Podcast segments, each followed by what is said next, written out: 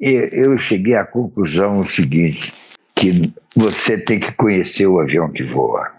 Se você não conhecer, se você for um piloto automático, você vai sambar.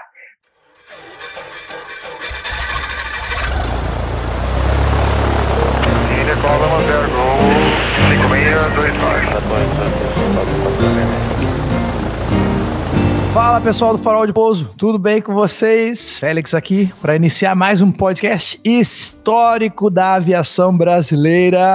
O nosso convidado de hoje é de peso e de calibre. E é uma honra apresentar aqui para vocês esse podcast do dia de hoje, com o apoio da Escola Realizar, Escola de Aviação Civil lá de Torres, e da Hangar 33, a marca de moda masculina do universo da aviação, que você pode fazer suas compras usando o código de desconto Born to Fly lá na loja deles.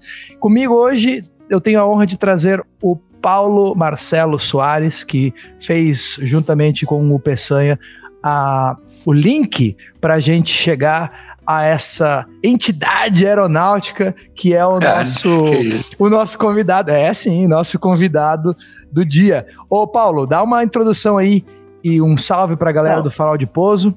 E aí pode oi, falar pro pessoal aí. Tá, oi pessoal aí que tá assistindo o Farol de Pouso, prazer estar participando aqui, é a primeira vez, aliás, que eu tô participando de um podcast e assim, o, o, motivo principal é contar um pouco aí da história, deixar que o comandante Azambuja conte um pouco da história dele, né? Eu conheci o comandante Azambuja no Facebook, de uma maneira até meio inusitada. Eu gosto muito de simuladores de voo, eu sou um entusiasta da simulação de voo, já desenvolvi alguns trabalhos, cursos, tutoriais, essas coisas, e eu tinha baixado um DC-6 uh, para o Flight Simulator, que era da PMDG, um avião muito bom e tal, e é um avião bem complexo e eu estava tentando aprender a voar o DC-6 de uma maneira o mais realista possível. Aí eu vi um post no Facebook uh, de um ex-comandante de DC-6. Aí eu mandei uma mensagem lá para ele, me identificando, falando: olha, pô, vou aqui na Azul, tal, sou piloto de 320, mas queria aprender a voar o DC-6 aqui no simulador de voo. Será que o senhor poderia me dar uma ajuda? Posso pegar o seu telefone e entrar em contato? O cara foi curto e grosso: não. Ponto. Beleza, né? O cara deve estar tá achando que é algum golpe, alguma coisa. Pô, olha que o cara que voa 320 vai querer saber ele voar DC-6 em simulador de voo. Isso é golpe. Então o cara já foi curto e grosso e falou: não. Beleza. Não desisti da minha busca. Aí num outro post encontrei uma foto do comandante Azambuja num DC-6 lá em, em Altamira. É. Tá? E aí eu falei, bom, vou tentar mais uma vez. Mais um comandante de DC6 da VASP. Vou tentar falar com ele. Me identifiquei, olha, comandante, pô, eu vou aqui na Azul, papapá, entra aí, pediu amizade e tal. Ele fez, deu, aceitou meu pedido de amizade. Olha, eu gosto muito do simulador de voo, então será que o senhor poderia me passar algumas dicas do avião? Ele, claro, o que, é que você gostaria de saber? Eu lembro tudo do avião. Aí, beleza, eu comecei a fazer algumas perguntas do DC6. Paralelo a isso, eu tinha conseguido arrumar um manual do DC6 em PDF. E aí eu comecei a fazer umas perguntas e o comandante Azambuja respondia tudo de bate pronto. Eu perguntava alguma coisa, ele sabia com detalhes assim, de rodapé de manual. Eu falei, bom, legal, ele deve ter o um manual lá na casa dele. e eu pergunto, ele vai lá, dá uma olhadinha no manual e me responde. Legal, o cara é bacana tal. Aí começou a surgir essa amizade. Depois acabou que eu fui lá visitá-lo na fazenda dele, lá no Rio Grande do Sul. E aí, gente batendo papo, eu falei, comandante, mas. E ele começando a falar: ah, é uma pena que eu não tenho mais o manual do DC6 e tal. Peraí, Zamba, você não tem o manual do DC6? Ele: não, não, não tenho. Já perdi o manual já há mais de 30 anos. Eu falei assim: tá, mas e como é que você respondia tudo que eu te perguntava do DC6? Rodapé de manual você sabia? É, eu lembro tudo de cabeça. Eu falei, caramba, o cara é uma lenda mesmo. Né? Porra, você não contou como é que. Como, como eu perdi esse manual. Isso aí é possível contar, esses detalhes mais. mais esse assim, manual é o seguinte, é, passando. Esse manual eu ganhei do comandante Figueiral da Paner do Brasil. Ele era muito meu amigo, era o comandante número um da Paner. E ele morava na Bolívia, ali em Copacabana. E eu era muito, muito amigo dos filhos dele e tal, né? E a gente, isso depois que a panela fechou, né? Aí ele descobriu, eu disse, melhor comandante, eu vou voar DC-6. Ele virou para mim e porra, vou te dar um presente. E me deu um manual da Panamérica, do DC-6. Porra, eu fiquei tão feliz com o autógrafo dele, porra. Aí eu, porra, fiquei feliz, fui embora pra cá. Aí eu, aconteceu o seguinte, eu me separei da minha primeira mulher. Sabe o que ela fez? Ela tocou fogo em tudo. porra, é, o que eu fiquei mais puto da vida foi com meu manual, porra. Sacanagem. Porra. porra. Quer, é. conhecer, quer conhecer a tua mulher, separa dela, mano. Ah, mas aí pegou pesado, né? Tocar fogo no manual de, de DCC Porra, da, da Pan American é sacanagem. Jogou tudo fora, cara. Botou no incinerador do prédio lá. O prédio lá no, no Copacabana, no Leme, aquele tempo, tinha incinerador de lixo. Ela botou tudo lá pra dentro, pô, tudo que era meu. Roupa, o cacete. Pessoal, com vocês, Rubem Azambuja. Que é uma honra ter o senhor aqui hoje. Eu tô obrigado, super, obrigado. Tô super empolgado. Eu conheci o Azambuja há mais de 10 anos, por acaso, quando a gente fez a ligação, o PMS fez a ligação com o Peçanha, e eu fui, não, vocês têm que, têm que conhecer esse cara, é o comandante Azambuja, mas pô, eu conheço ele, eu sou filho dos dois amigos, eu sou amigo dos dois filhos, eu sou meio disléxico, principalmente quando eu tô empolgado. Então, Azambuja, seja bem-vindo ao Farol de Pouso, conta pra nós como você começou na aviação? Conta a tua é. carreira, conta pra gente.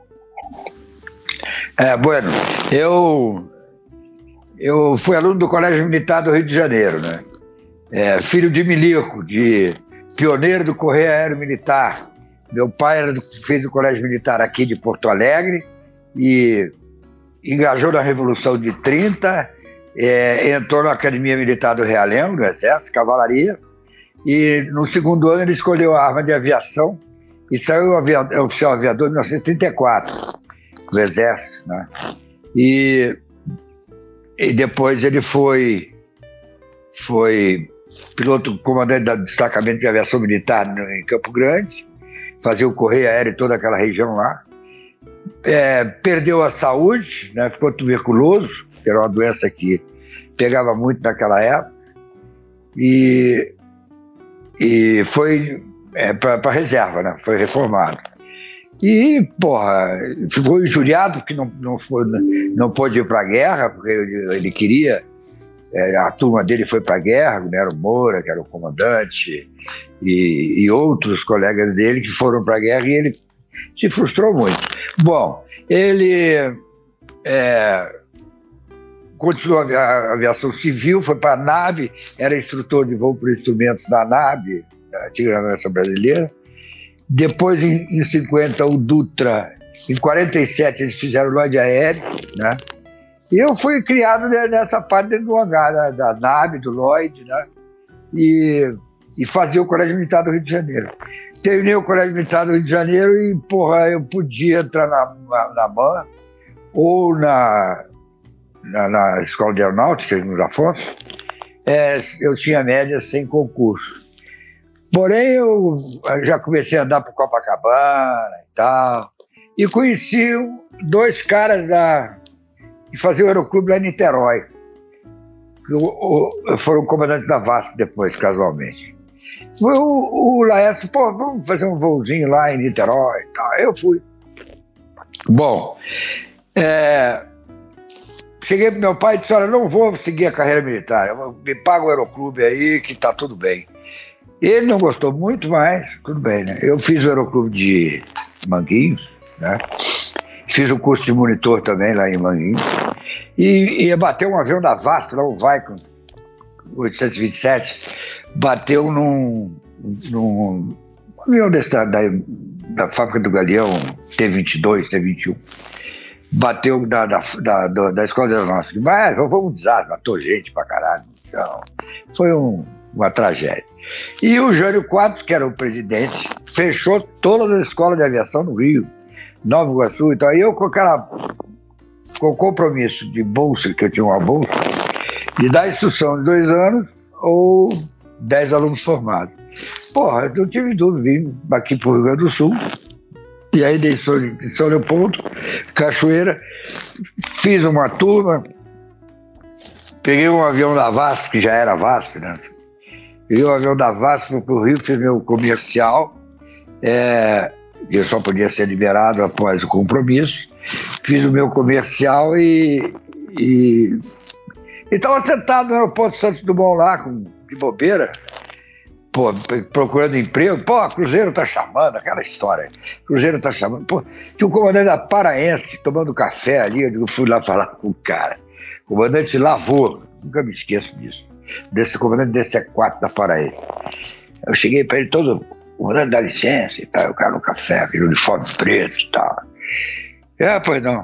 Eu, pô, eu sou piloto novo e tal, e tô procurando emprego, será que o senhor podia me dar uma mão?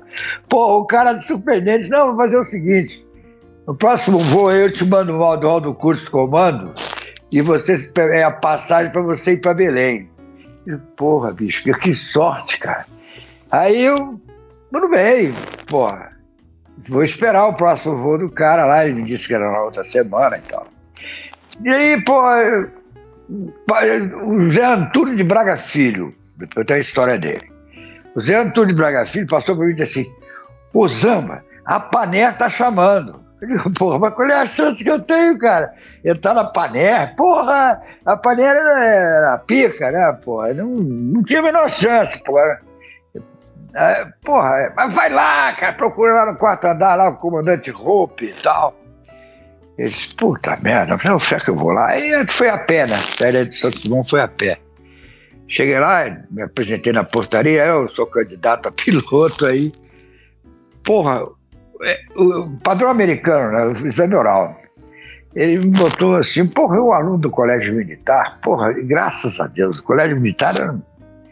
O cara se apaixonou por mim, por física, matemática, porra, inglês, é, um detalhe, eu era cicerone de marinheiro americano. No Rio, naquela época, cruzadores, porta-aviões, viviam ali no, na Praça Mauá e tal. Era, era muito frequentado naquela época. Pô, eu pegava os marinheiros, você via de Cicerone para ó. então eu tinha o inglês da, da Street University muito bom. Porra, e o cara se apaixonou por mim, cara, o comandante Roupa lá, que era um gringo. Aí chegou para mim surpreendentemente assim, você é, passa lá no primeiro andar amanhã com o seu Ciro para admissão. O primeiro andar era o departamento pessoal. Porra, quase caí para trás, cara. O meu pai era da VASP, era diretor da VASP. Mas a VASP só admitia sob concurso. Então, tava, não tinha concurso previsto, entendeu? Então, eu não tinha, não tinha previsão de entrar na VASP, né? Que eu queria, na realidade, é ir para Vasco. Mas a primeira que aparecesse eu ia, cara, não queria nem saber. Porra, eu caí para trás, cara, saindo dali, eu nem acreditei, saí pulando, dando salto mortal. Porra, eu sou piloto da panela do Brasil, cara. O cara me pediu a, porra da, dos documentos, eu tremia, cara, eu tremia. Porra, eu cheguei lá pro meu pai, meu pai tava sentado na mesa dele assim. Tá sentado aí? Ele falou, porra, o que, que que houve, cara? Sou piloto da Palher do Brasil, porra! ah, rapaz! Que ano que foi isso? 1962. Eu tinha 20 anos. Olha. Porra! Aí, cara, aí, porra, curso de, de. Por exemplo, a Paner, ela não, queria, ela não queria saber se você sabia navegação, se você tinha a licença de piloto comercial, supunha-se que você sabia as matérias de aviação. O resto era o seguinte, era cultura geral. O exame era de cultura geral. Tanto é que o cara meteu física, matemática, é, geografia, conhecimentos gerais, e não falou de aviação, pô, na seleção, entendeu? E, porra, e lá no Aeroclube de, de Manguinhos, lá, depois tinha uma.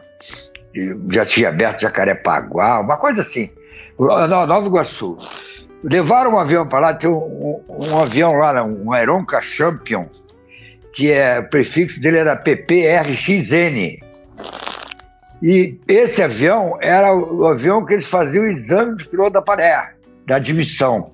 O cara queria saber se você sabia pilotar. Isso aí é pelo menos o mínimo, né? Pô, aí tinha um gringo lá, o Scott, o cara tinha uma mão desse tamanho, e ele que fazia o cheque na gente. Aí eu fui lá para Nova Iguaçu, peguei o teco lá e fiz um, uns voos lá todo de pista e tal, e tal, tá ok, tudo bem. Pô, aí fui pro exame médico e tal, né? Aí o ground school lá de navegação, meteorologia, radiogonometria, link trainer, né? porra. E tinha um detalhe: você era admitido como piloto aprendiz. Todos os, todos os, os programas eram eliminatórios. Você fosse insuficiente numa de uma, matéria ou de algum procedimento, você era desligado imediatamente. Né?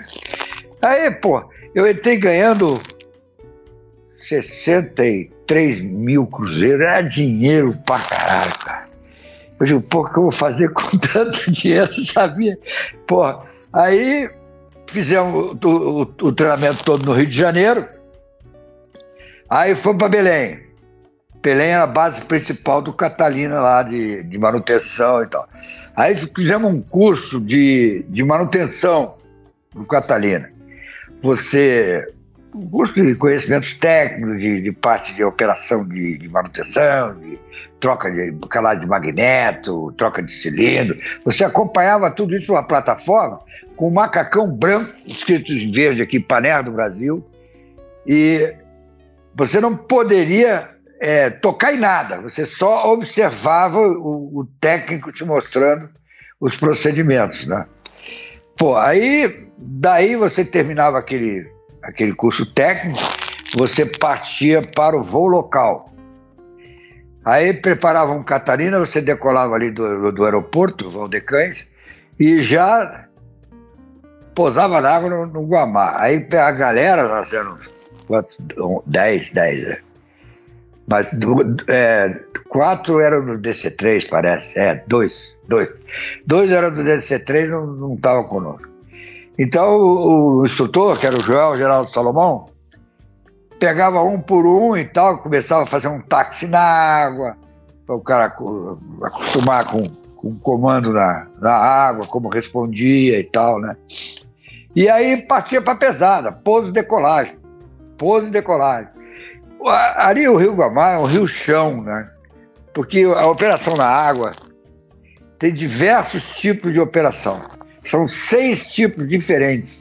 Para cada tipo de, de, de superfície do, da água, você tem uma operação diferente do Catalina, né? de, de.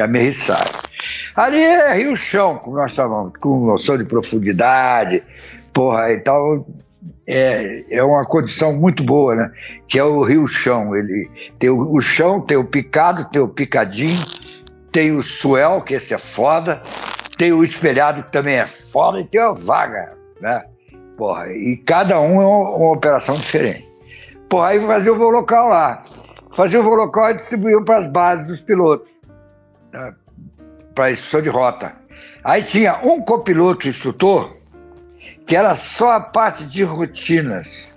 Lá na Paner havia um, um manual chamado, que o pessoal apelidava de X9, que era uma, uma uma revista de, de antigamente, que, de policial e tal, de mistério. Então era o X9 dos copilotos. Cada copiloto tinha um. E aquilo vinha tudo escrito, que, com os seus deveres, suas obrigações, ali estava tudo escrito. Pô. E aí você fazia o, o, o show de rota com um copiloto, instrutor. Esse aí ia descer para o Rio de Janeiro e você ia ficar no lugar dele entendeu? E aí você sentava na direita, o comandante te dava a operação e tal. Depois de você estar tá em condições, aí você saía solo.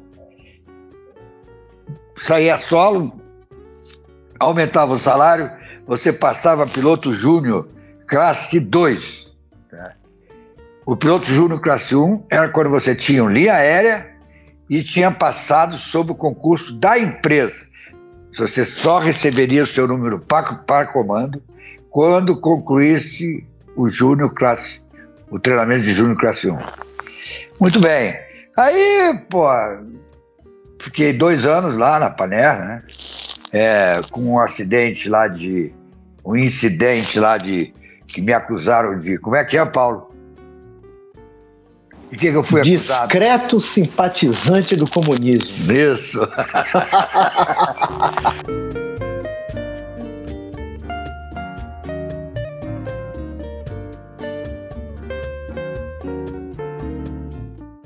é muito emocionante, muito.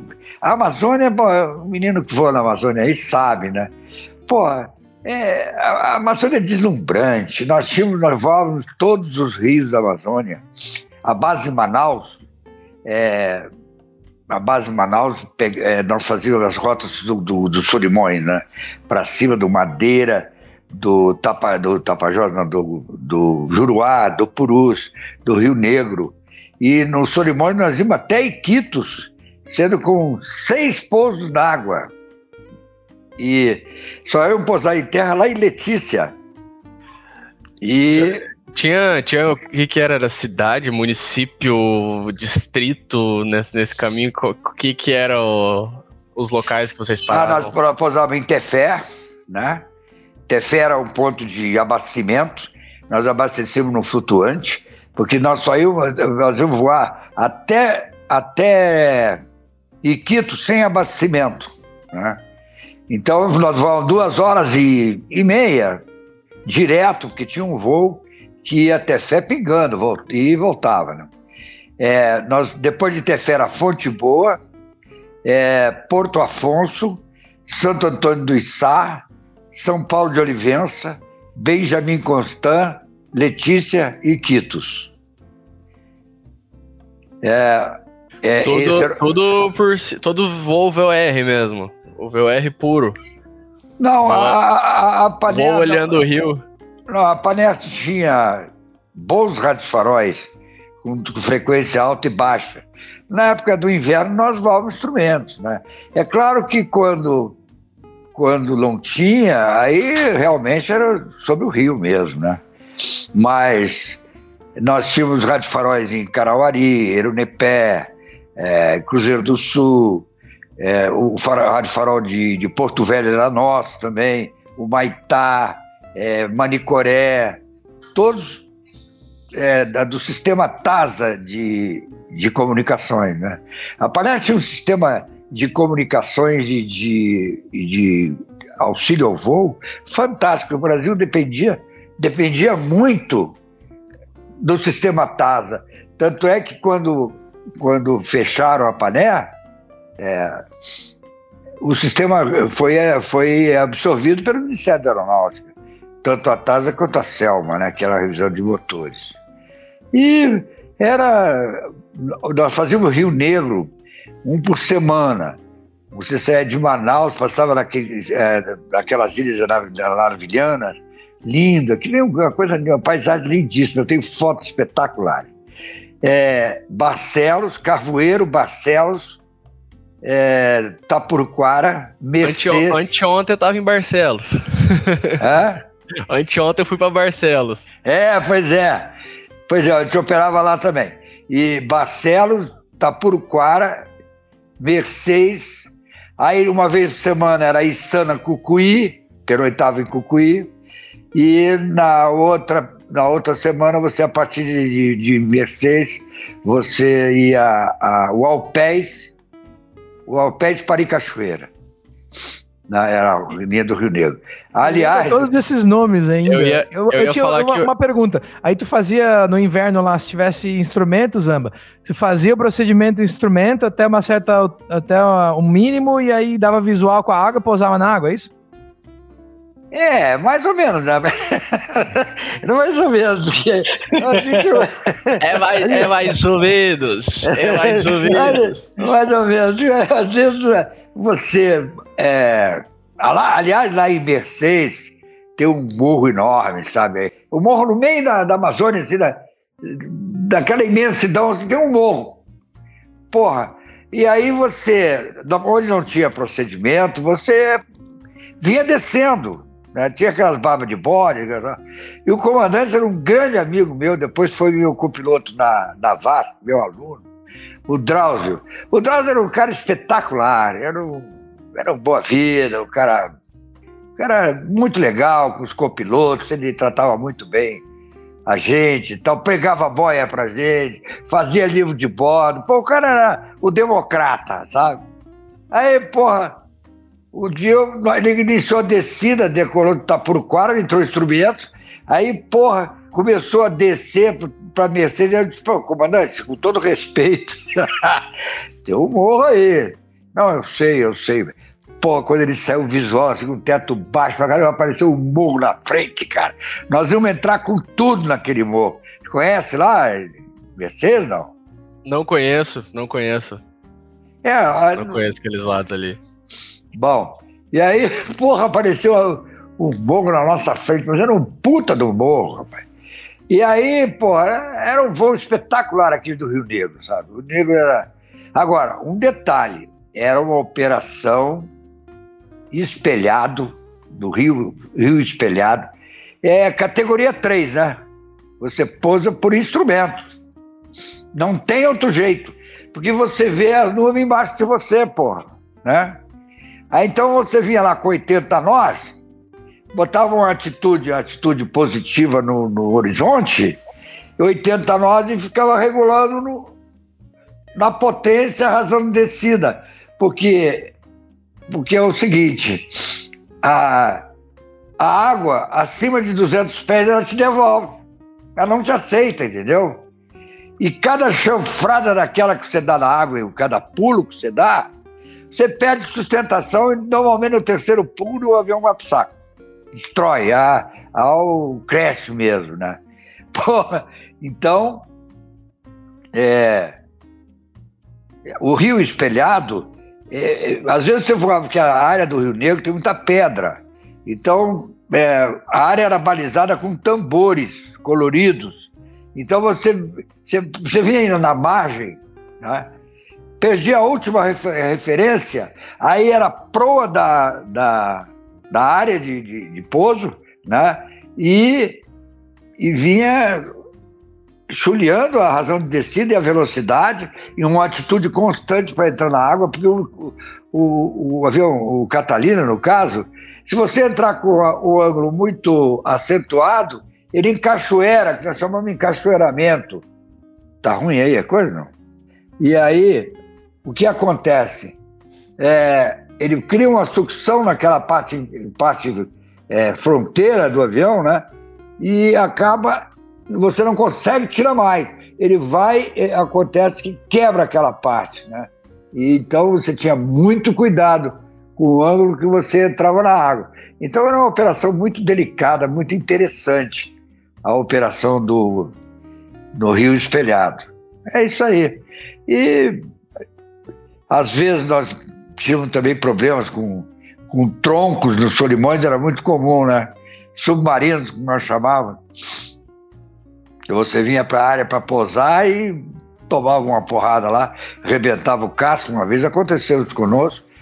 Nós arremetemos e fomos pousar lá em Letícia para fazer o serviço de controle de conserto do casco. Mas é, é foi um, uma época é, que eu mais vibrei na aviação, que eu mais gostei, que é inesquecível. É, graças a Deus eu tive essa oportunidade de participar daquele grupo maravilhoso da Palherra do Brasil, daquela companhia espetacular, aquela companhia. Para você ter uma ideia, eu me aposentei na VASP com 32 anos de VASP. A VASP não atingiu o padrão Palherra no meu último dia de VASP. No último dia. Pô, o tratamento com o tripulante, isso é coisa que não, não custa nada, cara. Não custa que o empresário brasileiro, ele, ele, ele, não, ele não tem a, a sensibilidade de, de ganhar o seu funcionário, de ganhar o seu piloto, entendeu? E a Panela fazia isso muito bem. Porra, você, você dava a tua vida para aquela companhia, cara. Você fazer qualquer esforço para você se sentir orgulhoso de ser um piloto Taparé. Né? E todos os funcionários eram assim também. E, pô, eu, quando eu, eu, eu fui para a VASP, eu fiz concurso em 65 para a VASP, pô, levei um choque, cara. Levei um choque. é a mesma coisa que um choque de 220 volts, porque o nível era baixíssimo. O nível técnico operacional, o nível pessoal, o nível de treinamento. Era um, bom, era um desastre, né? Para você ter uma ideia, o sistema de, de, plano de voo era feito em guardanapo.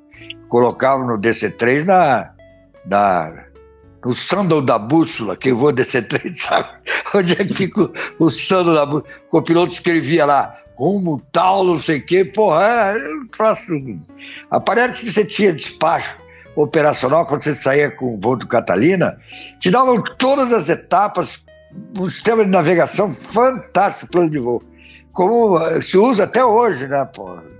Então, já naquele tempo, porra, você não recebia nada, simplesmente, né? Era de improviso, a coisa era muito ruim mesmo, o nível.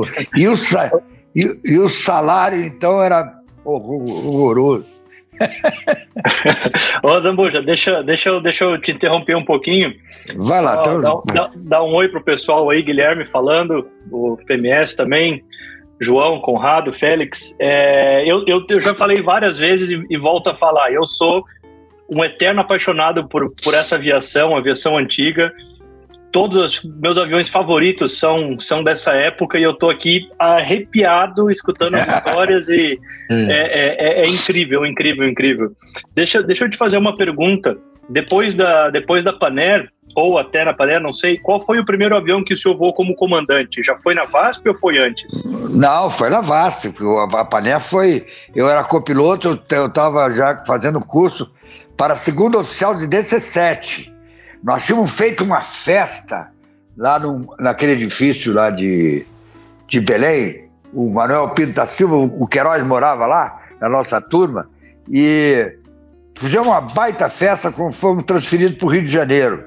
E nós seríamos segundos oficiais de DC-7 e a turma substituta a nós já estava pronta lá em, em Belém e Manaus, nas duas bases. Né? E, e, e eu, quando fechou a panela, eu era, na, na, no caso, segundo oficial do DC-7, na minha posição. Né? E aí eu fiz concurso para a VASP, e entrei na VASP. Da panela entrou o John, Caron Long e eu, né? Que eram os dois da panela. Depois entraram outros. Mas, e eu perguntaram para mim se eu aceitava voar curso comando no Rio de Janeiro. Pô, era tudo que eu queria, né, cara? isso, isso já, na, isso, esse curtis aí foi, foi na época da, da VASP já. VASP, na, é. Na, na que aviões que, que o senhor voou? O Catalina, o DC-7 e o que mais? É, não, eu só voei o Catalina. O DC-7 eu fiz o curso, já estava ah. no Rio. Quando e, houve o um evento lá. Entendi, entendi.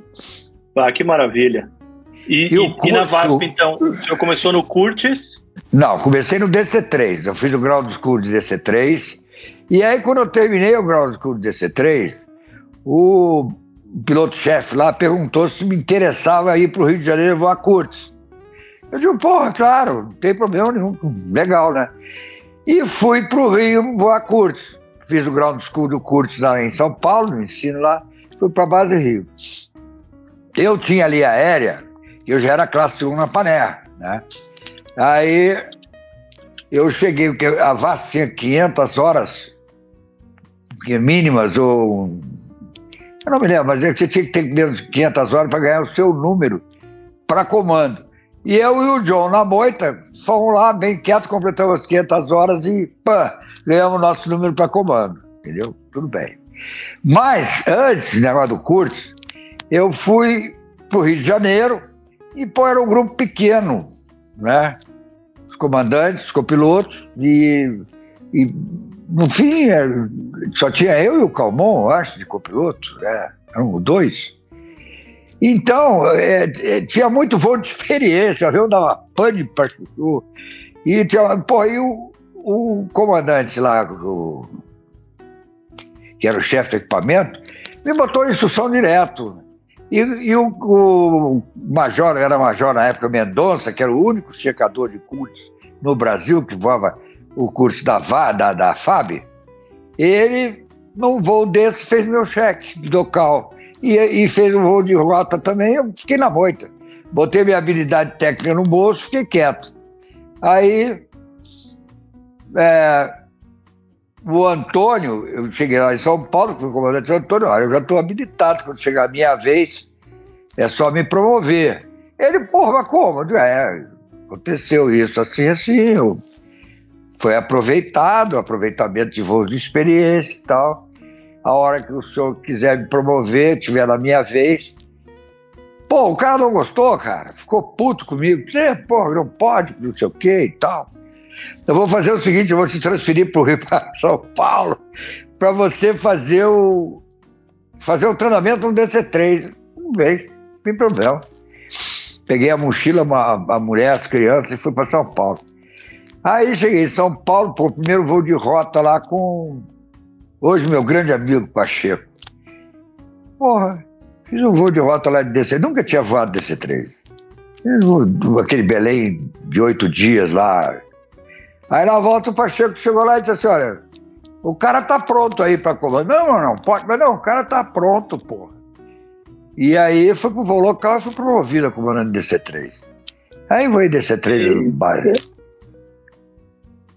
Eu tô, eu tô arrepiado aqui só de escutar, de imaginar. Mas foi uma grande frustração minha, porque eu gostava muito do curto, sabe? O curto, eu gostava, gostava muito mesmo. Foi um avião, um avião que me realizava.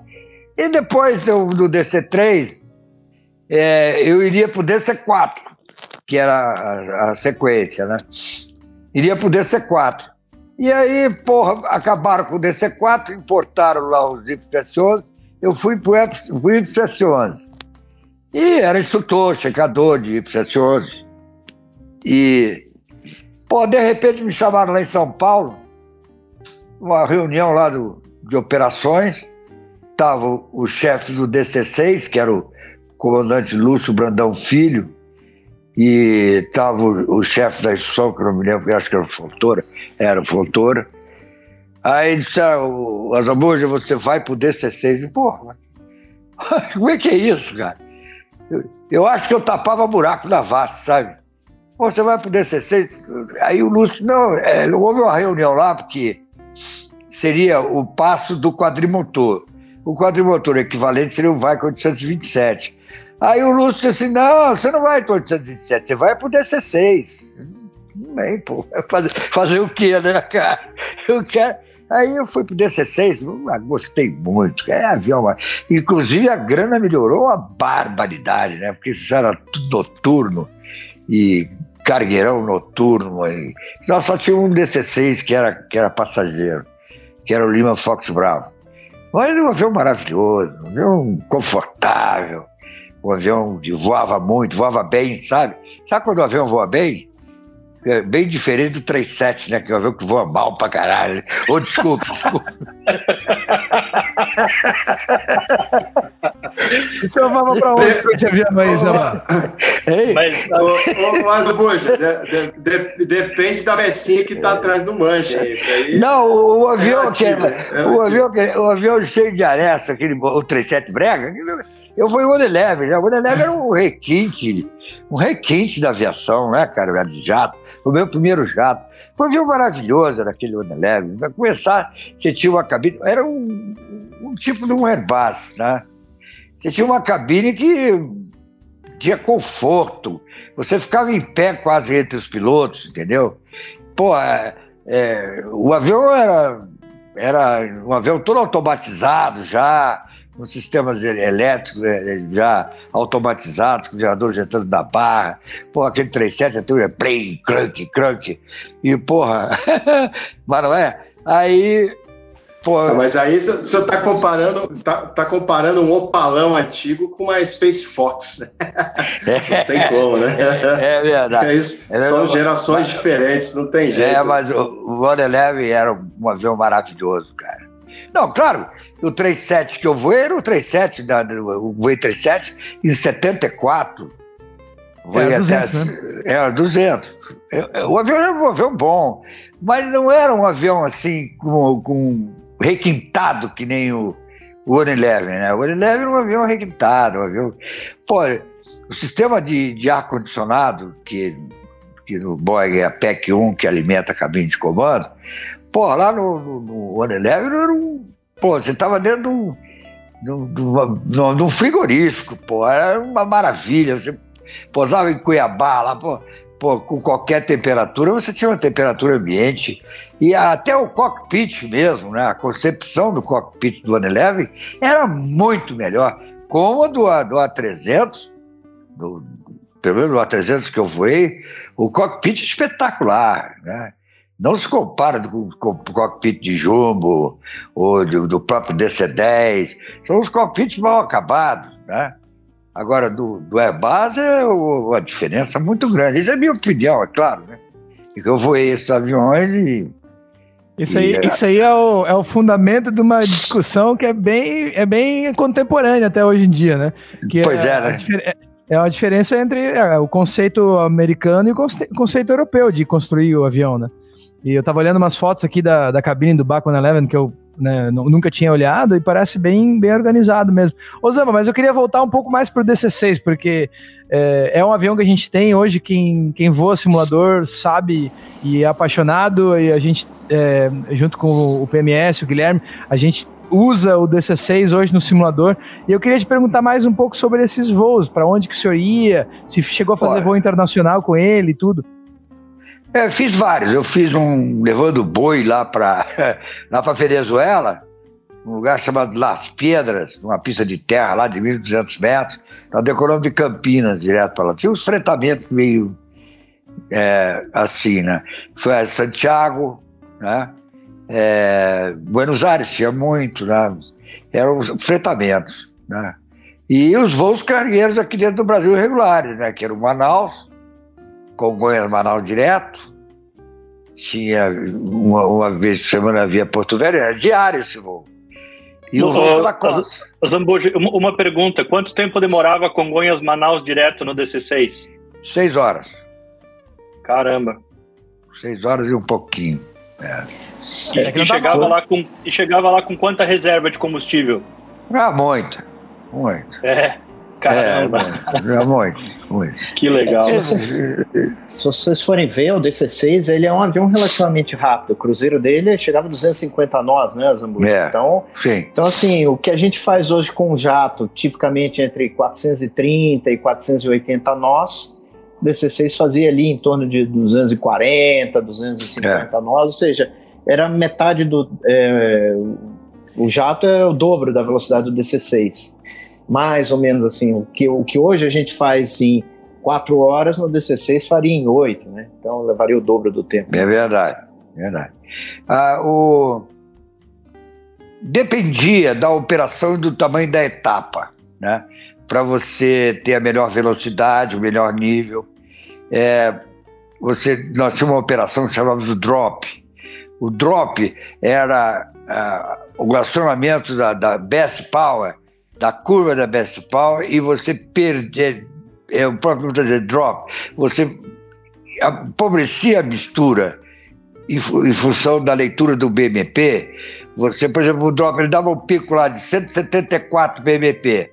Aí você ajustava a mistura para drop de etapa longa, o drop de 12, o drop de 7, o drop de 2, o drop de 4. Cada, cada unidade dessa era para uma etapa correspondente. Né? Por exemplo, você fazer um, um Guarulhos Buenos Aires, né? Pô, você não ia aplicar um drop de 12 dificilmente, o avião ia voar em cruz, né? ele ia até consumir mais. Então você é, empobrecia a mistura ou enriquecia a mistura até ele cair. Você, você, ia, você ia empobrecendo a mistura até ele cair o BMP ou o drop, a, unidade que você quisesse. Seria o drop de 5, drop de 4, drop de 2. E na tabela, você, isso da Pan-América, né? porque na Vasco eles faziam um drop só, porque fazia um, fazia um voo de longo curso. Então, o cara dizia, é, drop de 12. Pô. E aí, quando eu comecei a utilizar o manual da Panamérica, eu vi que não era nada disso, que tinham uma, uma, diversas operações, né? para o melhor aproveitamento do avião. E aí começamos a fazer, pô, é, é bem diferente, né? É, é, um avião muito bem trabalhado, ele bem trabalhado, um avião excelente, um avião. Né? Você tem uma ideia, eu voei dois anos, dois anos, é, DC6, voando intensamente, mais de 80 horas por mês. Eu me lembro ter tido um trimotor e era por prevenção, porque você tinha um analyzer ali, o segundo oficial, lia o analyzer depois da decolagem. Quando havia uma suspeita qualquer, ou a vela batia no cilindro, para você evitar que o cilindro, que o motor é, se danificasse, você emaneirava o motor como prevenção. Né? Então eu me lembro de muito pouco. Eu tive um ou dois trimotores assim, por prevenção, para evitar que, que o motor tivesse problemas na, na revisão. Né? Mas é, era um avião muito confiável, um avião bom de turbulência. É, se aquecia os carburadores dele, né? ligava os anti e tal, e deixava o pau comer. Era muito bom avião, um avião de comportamento fantástico. E de fácil operação, muito fácil operação. Com carga de trabalho muito pequena, só o segundo oficial trabalhava bastante. Mas o comandante, o copiloto, porra, era, era muito dividido as tarefas, muito bem dividido. É, excelente, muito bom. Um dos bons aviões que eu voei foi o DC-6. E, e, do DC-6, uh, Zambuja, foi pro One Eleven? Foi a transição ba pro jato, foi isso? Baque maldito. Baque maldito. Baque como, é que foi, como é que foi a transição pro jato? Como é que foi essa primeira operação no avião de motor a reação? Uh, sem problemas. Fazer um simulador lá em Utica, na Allegheny, uma companhia americana que tinha dezenas de One Eleven, né? E fomos para lá, fizemos simulador, treinamento em rota normal. Não, não, não, é, é, transição é uma coisa assim. Claro que a técnica operacional varia, e, não é? mas para um aviador é, normal, não tem problema algum. O problema está né, em pessoas que são resistentes e tal. Eu assisti muitos problemas de transição para o jato dos aqueles comandantes mais antigos. Né? Por exemplo, o YS-11 já era um avião que usava uma técnica operacional muito semelhante ao jato, né? Então, a gente não tinha muita dificuldade. E outra coisa, nós éramos guri, né, pô? E guri, papagaio velho não aprende a falar. Isso é um troço certíssimo. Né? Então você tem uma facilidade enorme né, para assimilação e tudo. Chamava de baque maldito, sabe por quê? Porque aquele avião não tinha pernoite, cara. Você ficava naquele miolo de Belo Horizonte, Curitiba, era três Belo Horizonte por dia, um Curitiba e, porra, é, pô, pernoite é uma coisa muito importante. No meu tempo, né? Eu tinha um, um colega nosso, o Hernani, lá de Belo Horizonte, que ele dizia, pô, a melhor coisa que existe é o pernoite. A pena que você tem que voltar de avião, né, pô? Né? então. Sabe as palavras? então, pô, era aquele dava um desespero, cara, porque era Belo Horizonte era das 10, das, das 7, das 10, das 14. Aí você chegava no das 14, lá, já morto, né, pô? Às vezes você voava, é, entrava aquelas, aquelas frentes de no inverno e tal, você voava o tempo todo lá com problema de tempo. Já.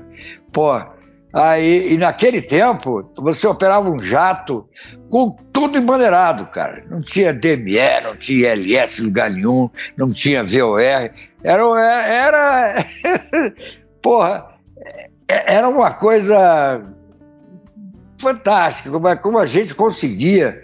Porra, pegava um vento de cauda violento, que às vezes você pega ali de, de São Paulo para BH, porra, que via, você estava em cima, tirava uma, tirava uma radial lá de Piraí, que era mais ou menos e tal, para iniciar a descida. Pô, era um troço meio. Muito, muito, muito complicado, muito, muito trabalhoso. A aviação era trabalhosa. Pô, São Paulo, por exemplo, não tinha VOR, pô, não tinha LS, não tinha nada. Não tinha groove, não tinha porcaria nenhuma. A gente se apoiava na Pan-Americana. 620 kHz. Aí, vertical speed, 600 pés por minuto. E vinha na prova um 250 que tinha ali na cabeceira. E todo mundo posava e era, era, era isso aí, Léo, é, é o que nós tínhamos também, né? Hoje tem muitas facilidades, os aviões são.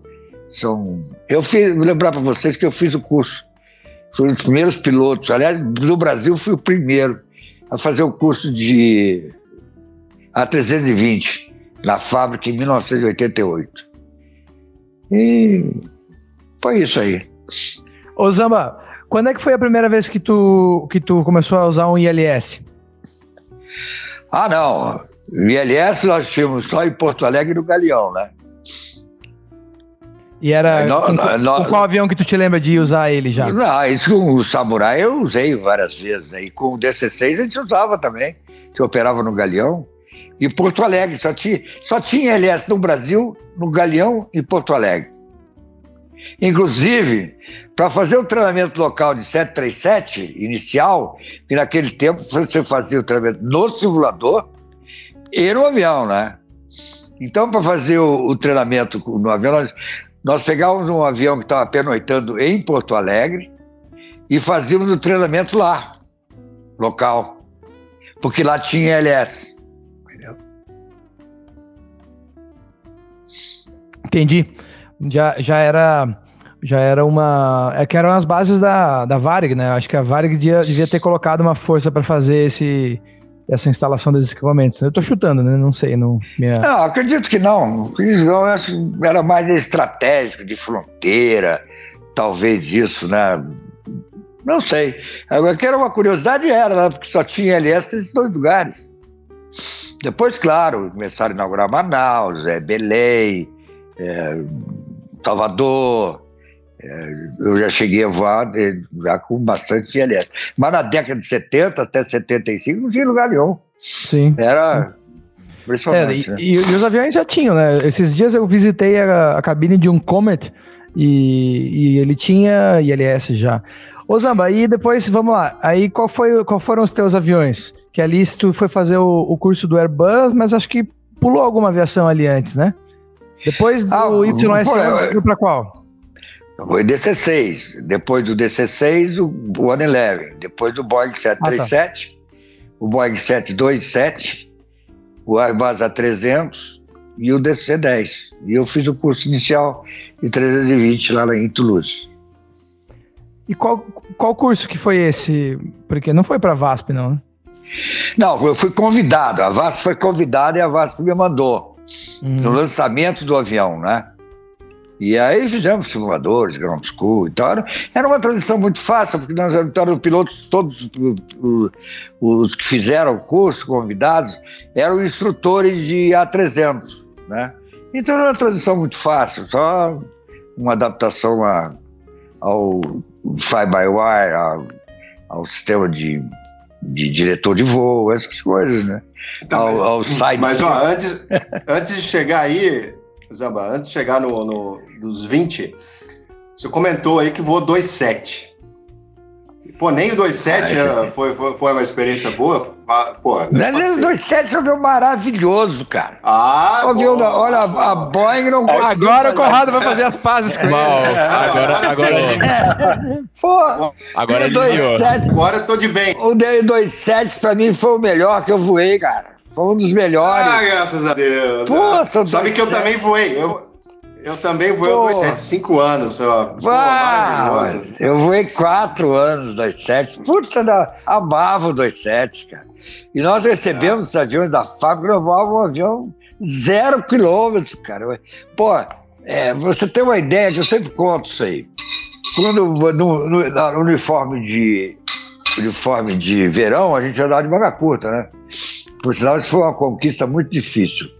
Mas. É, e tinha aquele cabideiro ali do lado do, de metal, era de metal para não levar os calpides.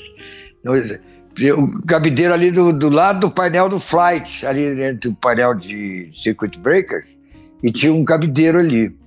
E, pô, você virava os motores, iniciava o táxi, você ouvia assim, plim, plim, plim, o barulho dos, dos cabines batendo uns nos outros. Porra, um avião maravilhoso, um avião de comportamento fantástico, velocidade, o avião era, era um luxo. Aquele.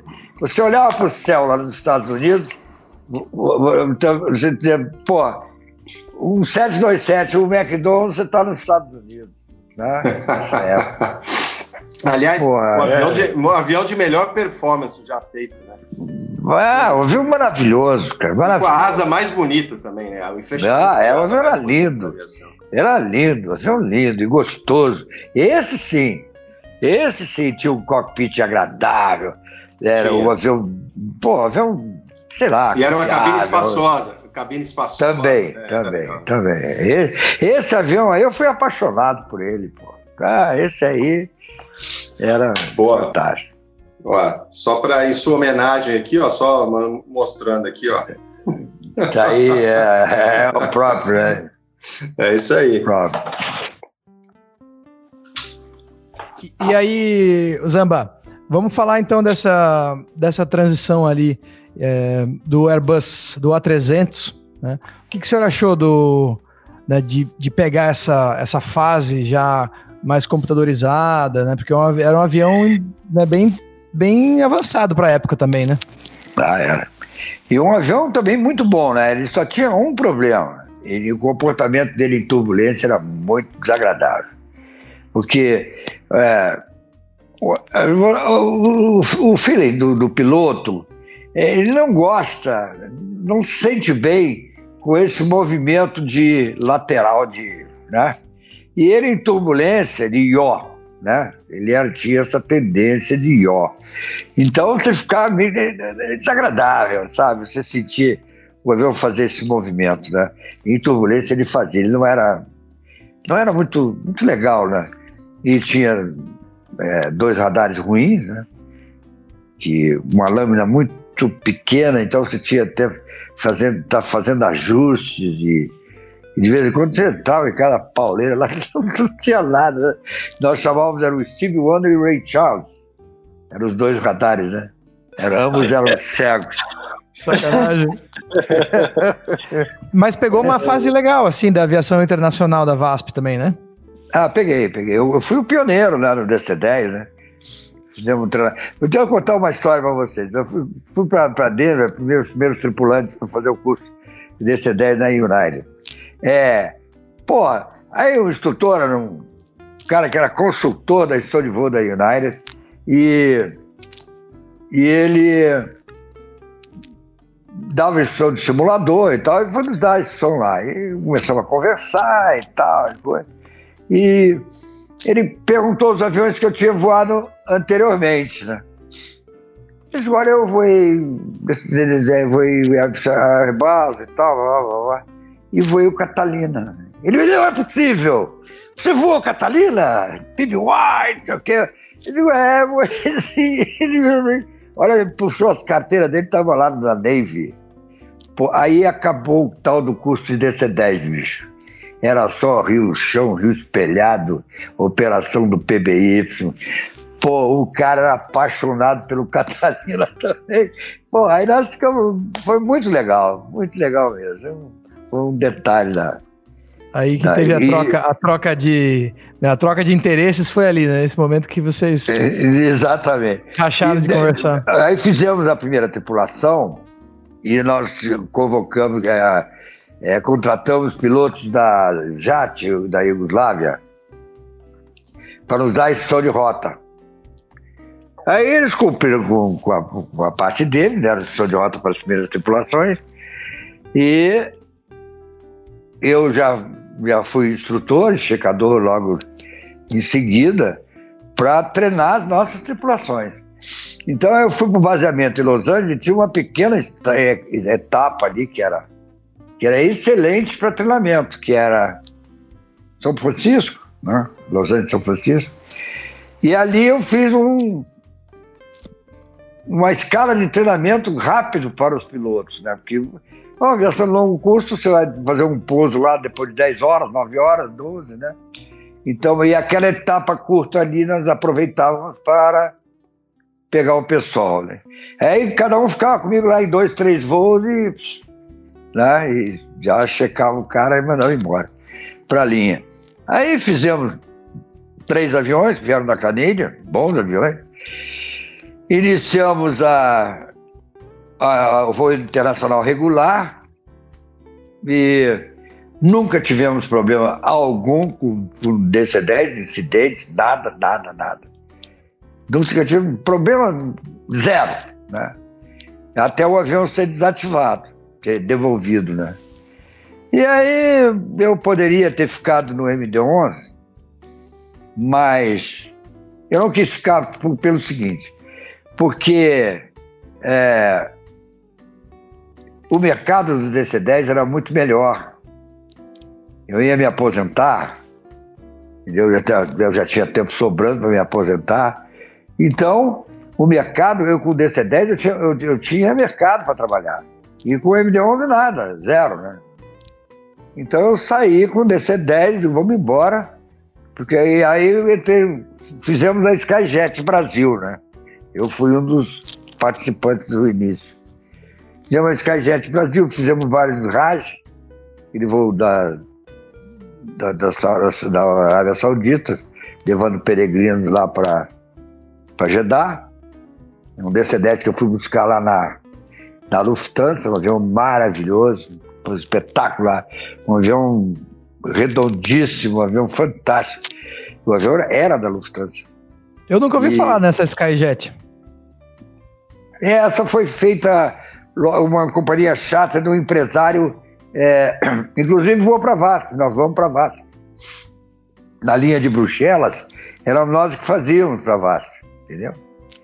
E, Mas essa, essa empresa era baseada, era baseada no Brasil e fazia voo charters para fora, é isso? Não. Essa, essa empresa, a, a, a base principal dela era Bruxelas. E eles hum. Eles faziam é, charters para o mundo inteiro e tapavam um buraco, e principalmente o Raj Flight. Né? Ah, entendi. Hum, que... que... legal. Onde, onde dava dinheiro para eles para caramba, né? Uhum. E... Mas então, tinha um pedaço que era, uma, que era afiliada do Brasil, porque. Ou não? Era, era. Esse avião era brasileiro. E nós fazíamos voos para o Caribe. Né? Voos para o Caribe. Aí o Curaçao, Aruba, Nassau, São Martin, Isla Margarita, é, Cancún, muito Cancún. Essa empresa foi bastante lá, eu fiz dois rádios com ela. Um da, da África e outro da, da, da, da Indonésia. Sim. Levando um muçulmano para lá. Vou, porque é o seguinte, as companhias não têm aviões disponíveis para o Raj. Então, o que, que eles fazem? Começam a alugar. E, e esse, o Pierre, ele tinha esses aviões, inclusive ele comprou dois da Vare, dois aviões da Vare. É, ele, ele tinha esses aviões disponíveis para isso, para tapar buraco das companhias lá no Oriente, entendeu?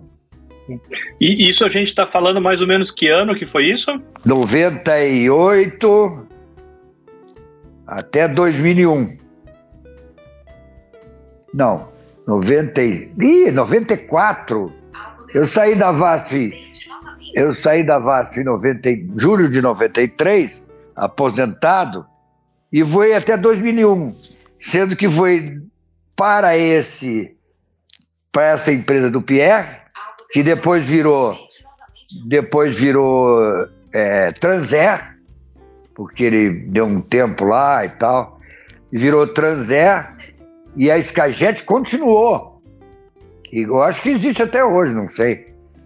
Mas. Trabalhando nisso. E é onde ele ganhava dinheiro, né? por exemplo, fazia muito voo charter da Alemanha para a Turquia. O pessoal do, do inverno lá, sabe? No inverno iam para a uhum. Turquia. E era no mundo inteiro, né?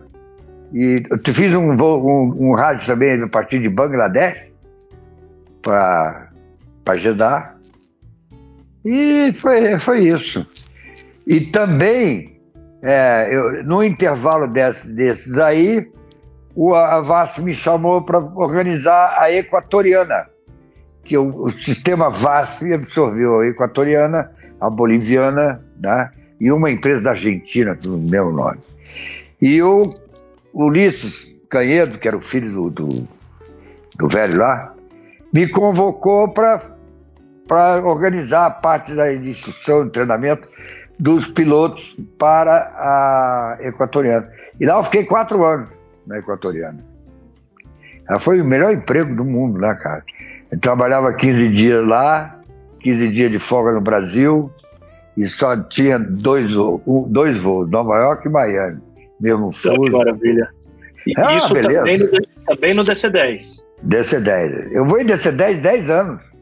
Que legal, 10 que legal. Eu, eu, eu, gosto, eu gosto muito desse tipo de aviação, de, de...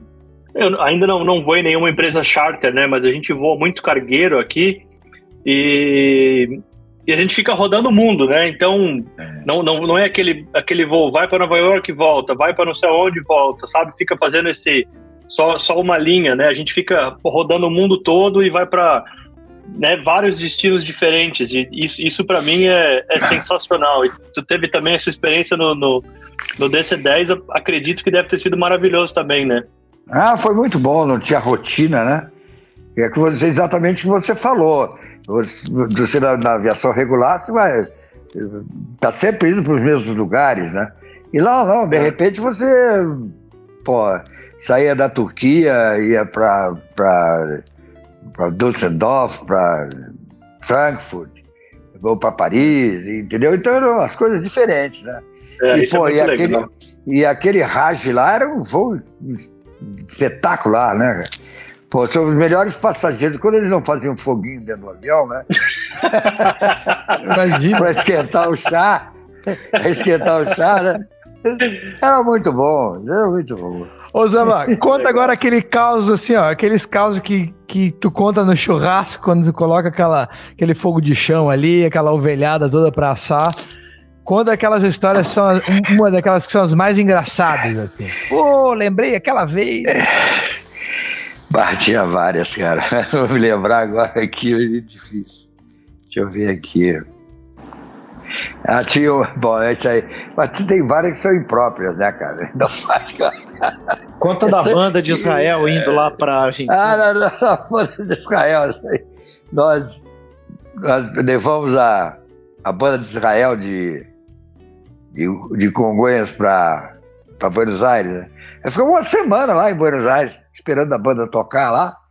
Ficamos lá uma semana aproveitando a aproveitando a cidade, a noite, foi muito bom. E na volta, a volta, pô, passamos, é, foi um dos problemas que eu tive com o DC6. Na volta, passando o Rio da Prata, claro, depois da decolagem de Ezeis ali, pô, deu o cigano virando para mim e disse, vela batida no 4 aí, no 3, aliás. Pô, então me mandaram o 3 aí. Fala aí com o Montevidéu aí, modificação de velocidade, direto, era galeão, não era convoia. Ah, pode direto, nem tem problema nenhum, nós vamos trimotor, né? Porra, bicho. Porra, bicho, quando eu tava ali pro Pelotas, por ali, assim, começou a dar problema no motor 2, cara. Digo, puta merda. Que situação, velho. Pô, e são os dois que tem as bombas hidráulicas. E aí, pô, mesmo, olha, o negócio é o seguinte, vou dampar e vamos posar em Porto Alegre.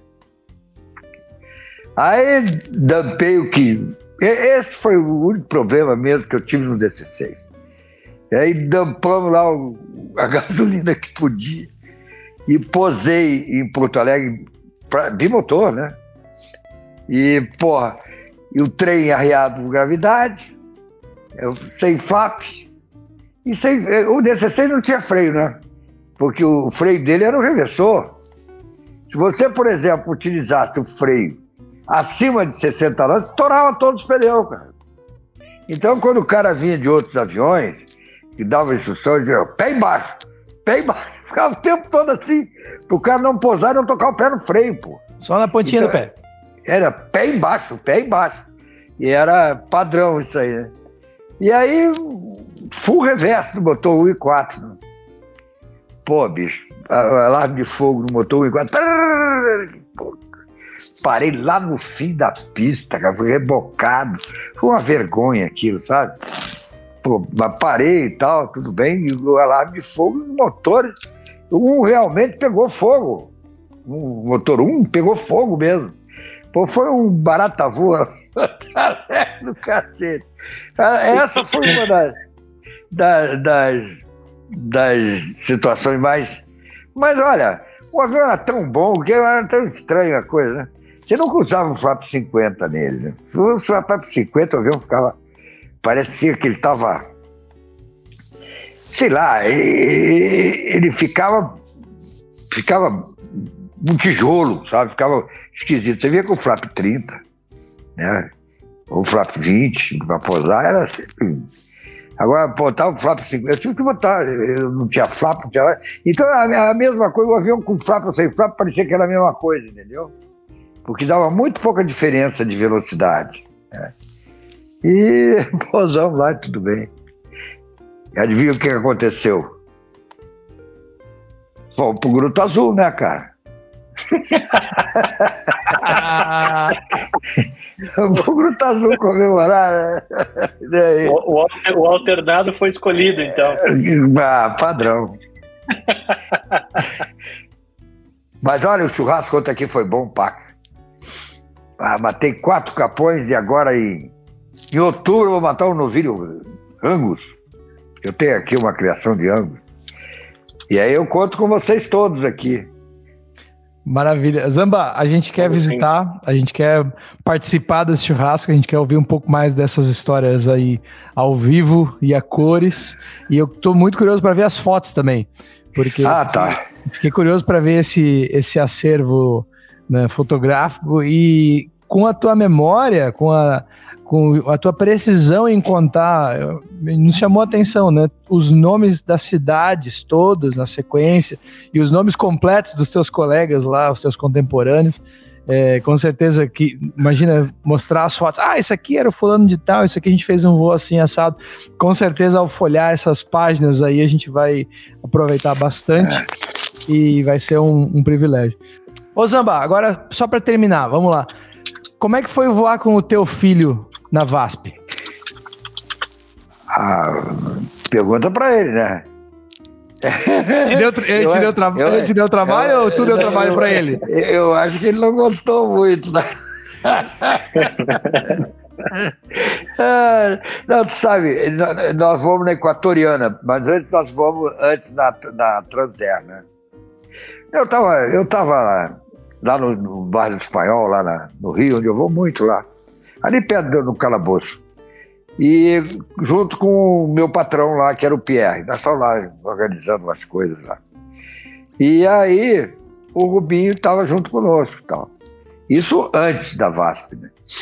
Ele perguntou para mim, pô, por que tu não bota teu filho aqui para voar conosco? Pô, eu, pô, o cara saiu do aeroclube hoje, eu vou botar esse cara para voar desse 10 internacional, realmente é, é um negócio meio bravo, né, cara? Aí eu disse para ele, olha, o negócio é o seguinte, vamos tentar. Vamos tentar. E aí, ele disse, mas eu não vou dar instrução para ele. Lá, o simulador lá da STS. E ele fez o curso de CBT, aquele ground school, né? De DC-10 na Varig, lá na, na STS e fez o simulador com o comandante antigão da Panerra, que era um dos instrutores lá da Varig. E o guri surpreendeu, cara, porque se deu muito bem no treinamento. Esse comandante veio falar comigo, disse, olha, eu vou botar ele na Varig, não vou deixar ele ir para essa tua companhia. Aí eu disse, não, não vou fazer isso não. Ele, porra, Antes eu tinha dito para o Pierre o seguinte: olha, se ele for reprovado, eu pago o treinamento dele. Tá? Tá bom. E aí eu, esse instrutor da Varig me disse: ah, vamos, vou ficar com ele aqui na Varig, porra. Por que, que vai voar nessas companhias de, de aventura, de, de aventureiro? Eu digo, ah, o negócio é o seguinte, ele, a, a, a oportunidade foi fornecida foi dada a ele pelo meu, meu, meu patrão, o, o Pierre. E, pô, eu acho deselegante ele agora chegar e sair fora, né? Aí ele foi voar comigo. Eu sou de rota, tudo bem, né? E já partimos para um rádio direto. Nós saímos daqui, fizemos é, Guarulhos, Kinshasa, que tinha uma carga lá, para lá. De Kinshasa nós fomos a Jeddah e de Jeddah nós fomos a Dhaka. E, e, e aí, enfim, uma, uma curiosidade foi o seguinte: um dia nós estávamos voando lá e as comissárias eram aquelas banguinhas, sabe? Aquelas comissárias da, da Bangladesh lá. Aí, porra, ele garotão, boa pinta, e eu e o celeiro, dois coroas, né? E a guria entrou na cabine. O que, que o senhor quer para jantar? Então, para ele, pô. gente fundo, e olhando aquela porra. E ele todo posudo, cara. Porra, porra, não sei o que. Eu escolhi o um prato lá. Aí eu tranquei a cabine. Escuta aqui. Você tá pensando que você tá onde, cara? Porra! Aí, aqui tem hierarquia, tem Porra, papai. Aí eu vou ter que falar um palavrão. Eu falei, papai é. é isso aqui. Isso aqui papai não é, é o pique, é, Isso aqui não é creche, porra. Isso aqui não é creche. Comandante Azambuja. Porra. O cara ficou louco da cara comigo, se fechou. Aquele comissário, aquele Aquele cara do, do Globo Esporte, o. É dele, o careca lá, o Escobar, Alex Escobar, era, era o comissário, era o chefe de equipe nosso lá.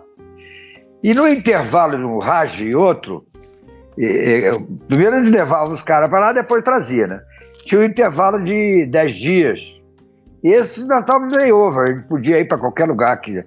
Eu peguei um avião, fui para fui para para Tailândia, para Bangkok. E, e, os garotos foram para um balneário no, no, no, no, Golfo de Bengala, lá, lugar bonito, chama-se Chittagong. Pô, os caras. E, e, pegaram os velhos e posaram de escanteio para a gente não ir junto com eles para lá, né? Tudo bem. Aí eu fui para Tailândia, gostei para cacete lá. Tinha um outro comandante que era da Varg que voou para lá também, do, do, tinha todos os macetes lá e tal. O Lengler, não sei se vocês conheceram ele. E, pô, na volta, chegamos no restaurante do hotel, que o hotel tá alugado só, só para nós, né? Então, os caras estão com uma cara esquisita. Porra, bicho, nós jogamos uma praga para aqueles caras, né? Rolou um furacão lá, os caras tiveram, tiveram que ficar trancados. Não deu, não deu festa. É, acabou, o pro... acabou o problema dos caras. Tirou praga para eles. né? foi muito divertido. Oh. Aí, depois que terminou essa programação, quando eu fui chamado para a, a Equatoriana, eu incluí o moleque junto comigo. Aí ele foi voar lá. Aí é que dentro nós entramos todos na VASP, porque a tripulação era a VASP da VASP. Né? Então, e quando terminou a equatoriana, o único que ficou na VASP foi ele. Né? Ô Zamba, e conta aí pra galera aí o dia que você tocou fogo lá no aeroporto de Guayaquil, não foi? Pô, aquela é uma longa história. É. É, na, Ali, você conhece Guayaquil? Quem conhece? É, a pista é norte-sul. Né? Normalmente o vento predominante é para o sul. Mas, por exemplo, para Nova York, você, e a cabeceira mais próxima é, é a proa norte. Né? E naquele dia, pô, vento 5,9, não sei o que e tal. Nós pedimos para a torre para tomar posição na proa norte. Pô, tudo bem iniciou a decolagem e tal. Quando o copiloto cantou V1, uma puta de uma explosão. Bum! Ele, caceta. O que é o raciocínio é uma coisa tão impressionante, né, rapaz?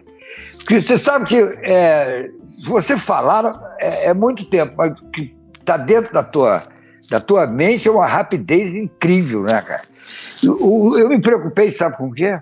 Não foi com o motor, foi com o sistema hidráulico, de ter me arrebentado um flap, um pneu, ter saído uma capa de pneu, arrebentado um flap, arrebentado o sistema hidráulico. Né?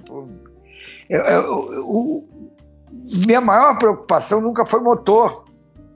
Minha maior preocupação seria uma perda de dois sistemas hidráulicos, você ficar com um sistema hidráulico para pousar em, aonde não tem pista para pousar. É ou não é? Esse, pô. Aí o motor esquerdo explodiu. E, pô, eu saí, aí eu percebi que era o motor. E você sabe que me deu um alívio?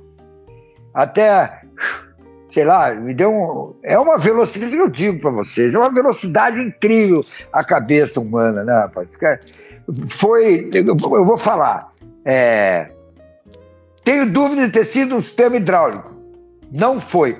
Isso aí, não, é, nesse ritmo, é, é, é muito longo do, comparado com que na tua cabeça funciona naquele Na fração momento. de segundo, deve ter sido assim, hidráulico, Motor. É, é, não dá tempo nem de. Pô, uma coisa interessante. Aí eu rodei o avião, eu botei no SRS, né, pô. E, pô, e fiquei ali, né? Pô, e o avião tava cacarecando no chão quando o desgraçado do copiloto que eu não, não, não, trem em cima, de não faça isso. Eu dei um berro. Eu acho que o cara lá da última poltrona viu. Deixa como está, porra, você você mudar a configuração. Aí sim, era, era o crash, não, não tinha. Eu via voltar. Porra, aí o avião saiu do chão, eu pô, antes disso, eu peguei as três manetes, botei tudo firewall, né, cara? Pau! Eu digo, porra, pum! Encostei aquele troço lá e, e o flight. Calma, calma, calma. E, pô, e rodei o avião sair legal. Né? Catando cavaco lá. Acontece que o motor que explodiu jogou combustível, ela está seco, gás seco, né? Da vegetação do lado da pista, pegou fogo no aeroporto, eh, no, no, no, no, na vegetação do lado, e fechou a porra do aeroporto, rapaz. Está brincando. Foi. Meu Deus. Olha isso. Mas isso é, é, um, é um case de, pro cara pensar mesmo, né? Porque se for uma é, pista. É um cenário só... de simulador. Porra! É, fechou, fechou o aeroporto. Aí, Mas é, é pô, cenário de simulador com instrutor sacana, né? Aquele é. que tá lá disposto a derrubar o sujeito. com certeza. Pô. Com certeza. No caso do Zamba é tutorialista, né? Não é Pois é. Aí, eu... Não, se você hoje botar um cenário desse no simulador, é capaz do aluno ir lá na chefia reclamar, falando: é, não, não, ó, é. o cara tá acumulando pane, tá querendo me sacanear e o sambal a quatro. Mas eu não sabia disso ainda, né? Aí eu limpo 400 pés, eu limpei o avião e tal, e, porra, eu vou combater o fogo. Pô, eu já tinha apagado que o motor saiu fora, do separation, né? Aí, porra, não, não tinha que, que combater nada. E aí eu, pô, limpei o avião e subi para lá para 3, 4 mil pés e fiquei em no norte. Da... O, que, o que me preocupou foi o seguinte, é que houve um dano estrutural. Eu, eu fazia curva para a esquerda, o avião dava um bafo violento, cara. Aí eu fazia curva para a direita, o avião serenava. Eu digo, Ih, caceta. Eu digo, porra, que, que coisa é essa? Aí eu disse pro Flight, o Rutilho, Rutilho, isso já, já tinha feito o, o speech com os passageiros, já tinha convocado a chefe de cabine é, equatoriana muito eficiente, Pô, foi um trabalho dela foi fantástico. Já tinha feito todos os procedimentos e tal. E, porra, aí eu disse que agora, cara, o que, que eu vou fazer? Aí que eu tomei conhecimento que o campo tinha fechado que o aeroporto tinha fechado. Ninguém agora. E eu, para voltar para o peso máximo de pouso de 182 toneladas, eu teria que jogar 60 toneladas, 60 toneladas fora. Entendeu? Agora, eu pergunto o seguinte. A minha dúvida foi o seguinte: se eu jogo esse negócio fora, esse campo não abre, e aí? Vou para onde? Poderia voar bimotor para o Panamá? Poderia. Subir para Quito, nem pensar. Né? Quito não era o aeroporto antigo. Porra, eu eu para o Panamá eu poderia ir, uma hora e pouco ali, porra. Mas com o comportamento anormal daquele avião, eu não sabia o que ia acontecer. Aí eu preparei o avião com forte landing. Olhei para baixo assim, vi umas lavouras de arroz lá. Digo, é ali que eu vou jogar. E chamei a comissária e fiz o um briefing com ela. Agora, há possibilidade de, meu pensando comigo, se aumentar o dano estrutural e eu perder a, via perder a controlabilidade do avião, eu vou jogar na, naquela lavoura ali, né? Então já preparei a, o espírito do pessoal lá atrás de que haveria a possibilidade de um force landing. Bom, e aí, então lá tem hold lá, para direita. 4 mil pés no setor norte do aeroporto lá, da direita. Para a direita. Dá para uma hora e pouco, o cara vira assim, olha, está melhorando. A fumaça. Foi, é, o Guayaquil é um lugar, é um aeroporto muito movimentado. Foi um barata voa, foi gente para tudo que era lado lá, né? Aí o cara abriu o campo nos mínimos de ILS. Hum, bem. Aí eu prepara para o dumping. Aí o Rutilho fez o dumping, fizemos o dumping. 22 minutos de dumping. Bacana, né? 22 minutos de dumping eu vi, rapaz. Mas você sabe que aquele, aquele avião nem pousou. Ele deslizou assim, seu nome, foi um pouso lindaço. Eu nunca tinha. Eu acho que.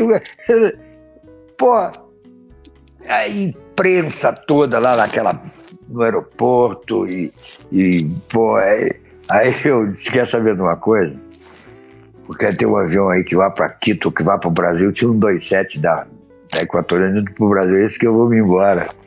Peguei, aquela porra, troço e fui embora. Mas foi uma, eu tive duas emergências na minha vida profissional. Essa e uma de um fogo elétrico no 37. Essa do 37 realmente foi. Meu copiloto era o Aires. Eu acho que o Aires voa até hoje por aí na, na Gol, sei onde. Voa. E eu tive um, um, um curso na GCU do gerador número 2. Fica atrás da cadeira do copiloto ali. Aquelas GCU, aquelas Generators Control Unit, né? Aquele cara aquele.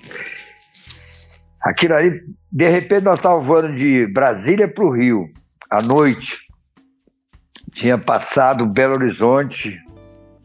Não era bem Belo Horizonte, era uma posição sucesso no direto ali que você cruzava, era um cruzamento de uma aerovia que vinha de Campinas e uma aerovia que vinha de Brasília. Ali era a posição sucesso, na Pluripiraí. Aí Porra, de repente o pessoal. Tchu, tchu, tchu, tchu, tchu, tchu, tchu, tchu, e uma fumaça amarela horrorosa, deu uma baforada naquele troço, pai. Assim de. Pô, já imaginou você tragar o pior charuto do mundo, cara? Porra, aí eu meti a mão na massa, porra, o, o ar atrás de mim, chegou a cadeira pra frente, porra.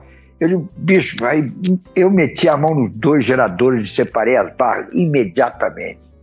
Fui direto no gerador, pá, pá, pá, e separei as barras. Pô, aí tu já viu, né?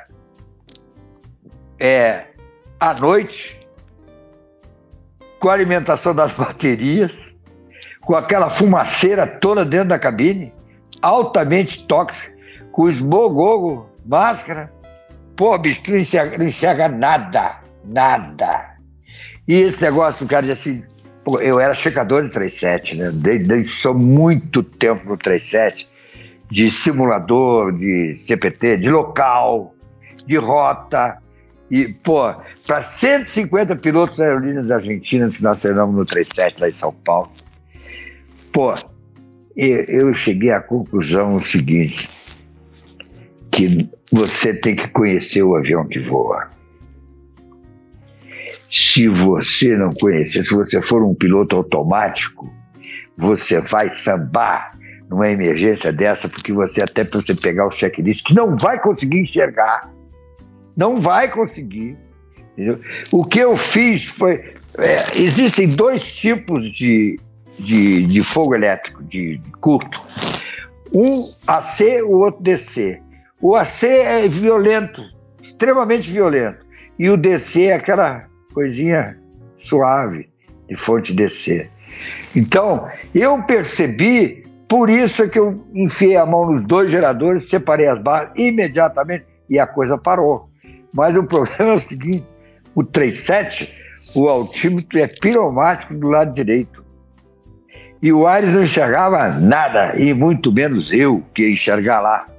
E o avião, aí eu vou pilotar o avião, não quero nem saber o que está acontecendo. Né? E já, eu já tinha iniciado a penetração para o Piraí. Pô, bicho, quando eu vi, eu tava, eu tinha passado Nova, né?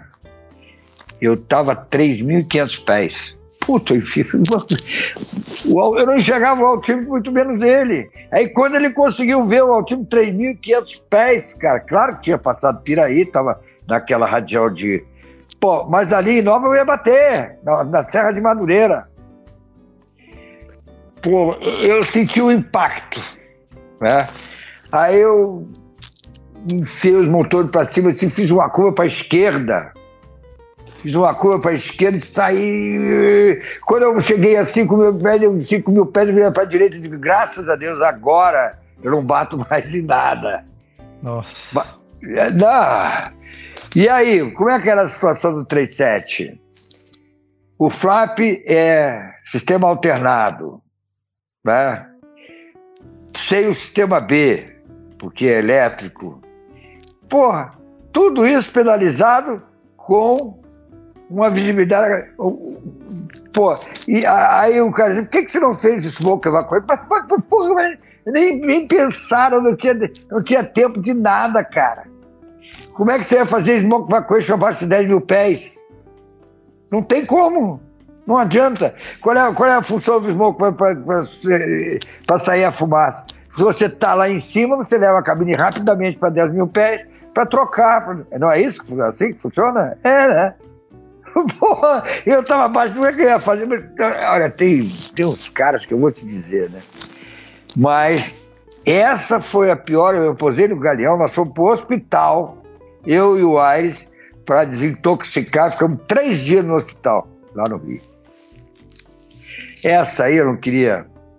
Não gosto nem de me lembrar, cara, porque aquele que história dia. Aí, nós, aquele dia nós íamos bater mesmo.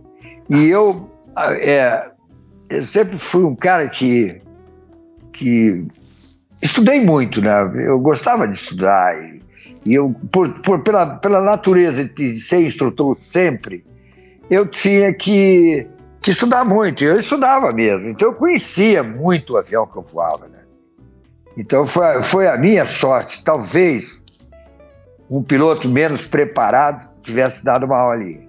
Porque se ele hesitasse e você precisava ver lá no Galeão quando tiraram a GCU, ela estava calcinada, cara. Calcinada a GCU do, do gerador 2. Talvez se um piloto menos preparado não se desse bem, porque foi uma situação muito grave. Muito grave mesmo. É, essa aí eu acho que foi as duas situações que eu tive na minha vida profissional Maravilha. inteira. Inteira. Zambuja, é, a gente começou aqui com né, uma história lá da Paner, né, dos pousos espelhados e de né, inúmeras outras histórias. A tua ida para outras empresas, voou DC3 e DC6. 5.042 horas registradas como comandante de DC3. Aí, ó, tem, tem isso tudo que a gente não falou, dos números e tal. Pois é. Mas olha. A gente ainda, voava ainda muito naquela encer, época. Encerrou com chave de ouro, nos dando né, dois, dois cenários extraordinários para que é, que é facilmente aplicável até hoje na aviação, né, que é um fechamento de, de campo né, após a sua decolagem e, e uma, um smoke desse que pode causar né, um cefit. Com certeza, olha, foi uma aula de, de tudo, de história de aviação e até de, né, de paternidade, né? hierarquia de paternidade. olha, em nome, em nome de toda a equipe do Farol de Pouso e de todos os, os nossos amigos aí que estão ouvindo, os, os foram iluminados pelo senhor hoje. Eu quero te agradecer de coração mesmo e agradecer ao PMS e ao Peçanha por, você, por terem né, agilizado isso aí para a gente poder bater esse papo hoje, tá bom? Olha, eu tenho muito a agradecer a vocês, vocês me fazem reviver. É, eu digo isso muito para o Paulo. É, é muito difícil a nossa vida após a aposentadoria, é, o relacionamento com o terráqueo, né? É, os caras são atrasados, sabe? Então, nós estamos sempre na frente eles estão lá atrás, né? Estão na APU. Então, é, eu quero dizer que vocês me proporcionam uma, uma, uma alegria enorme, é, a oportunidade de, de falar sobre aviação, sabe? Porque vocês são jovens, é, vão recitar a poesia que eu recito até hoje, que chama-se Mais um dia o prantoar de nossos olhos inundar ao chorarmos a saudade de voar. Eu, é isso aí. Espetacular. É, a turma... Espetacular. Olha, Zamba, as, as portas estão abertas aqui, né?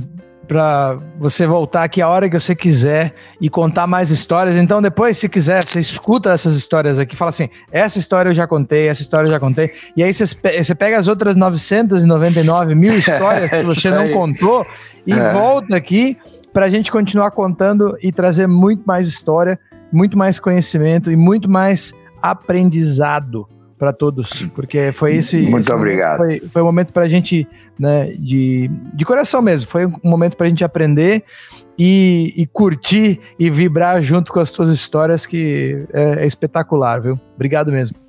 Obrigado a vocês. Câmbio final. Vou, vou, vou tomar um banho de piscina, porque tá quente pra chuchu aqui. pô, tá chovendo em Dubai e aqui não chove, pô. Tá chovendo. é verdade.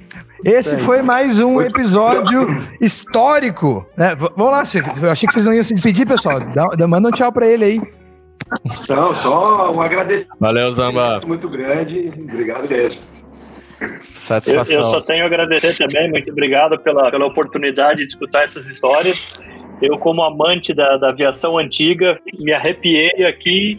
Infelizmente, uma hora tem que acabar, né? Mas, como o Félix falou, as portas estão abertas. Vamos marcar as histórias que já foram e vamos, vamos escutar as próximas, porque eu tenho certeza que tem muita, muita história boa aí. Muito obrigado e, pela, pela oportunidade. E tem muita história mesmo, viu? Eu regularmente vou visitá-lo lá. A gente às vezes vai para o Uruguai de carro, são três horas para ir, três horas para voltar e não dá é. tempo de contar todas as histórias. Ainda está sempre faltando uma. É, é isso aí. Um abraço para vocês aí. Paulo, obrigado. Desse, valeu, valeu. vocês. Um abraço. Este foi mais um podcast do Farol de Pouso, o seu podcast de aviação semanal, todas as segundas-feiras. Félix aqui encerrando mais uma transmissão. E muito obrigado a você que chegou até aqui, que está ouvindo e já está pronto para mais histórias do Zamba aí numa, numa próxima oportunidade. Né? Deixe seu like, compartilhe, né? chame os seus amigos para escutar também. E, né, se puder, passa lá no Apoia-se, deixar o cafezinho do, do Caio e do João. E lembrando, sempre com muito carinho agradecimento, dos nossos apoiadores, a Escola Realizar e a Hangar 33, com aquele cupom de desconto esperto para você comprar um presente de aviação clássica. Aquele, aquele cupom para os que nasceram para voar. Exatamente, né? É isso aí. Valeu. Muito obrigado e a gente se fala. Falou!